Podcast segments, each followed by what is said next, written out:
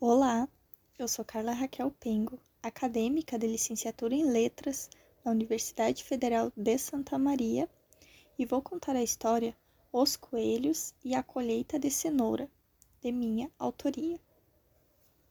Os Coelhos e a Colheita de Cenoura.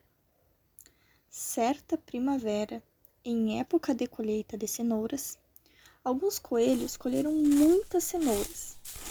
Após um dia inteiro colhendo, decidiram ir para suas tocas, pois já era tarde e precisavam descansar para voltar a colher cedinho no outro dia.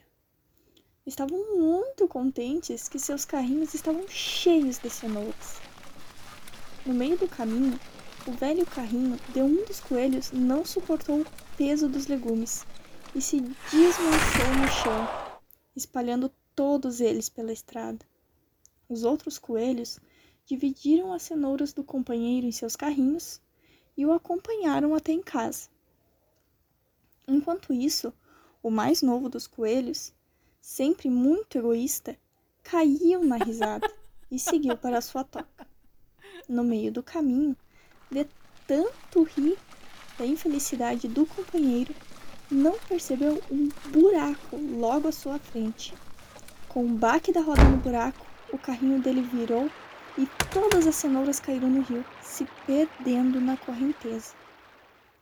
Logo, foi alcançado pelos outros coelhos e contou com tristeza o que aconteceu.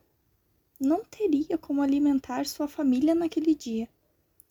Os coelhos, muito bondosos, resolveram dar um pouco de suas cenouras ao jovem coelho.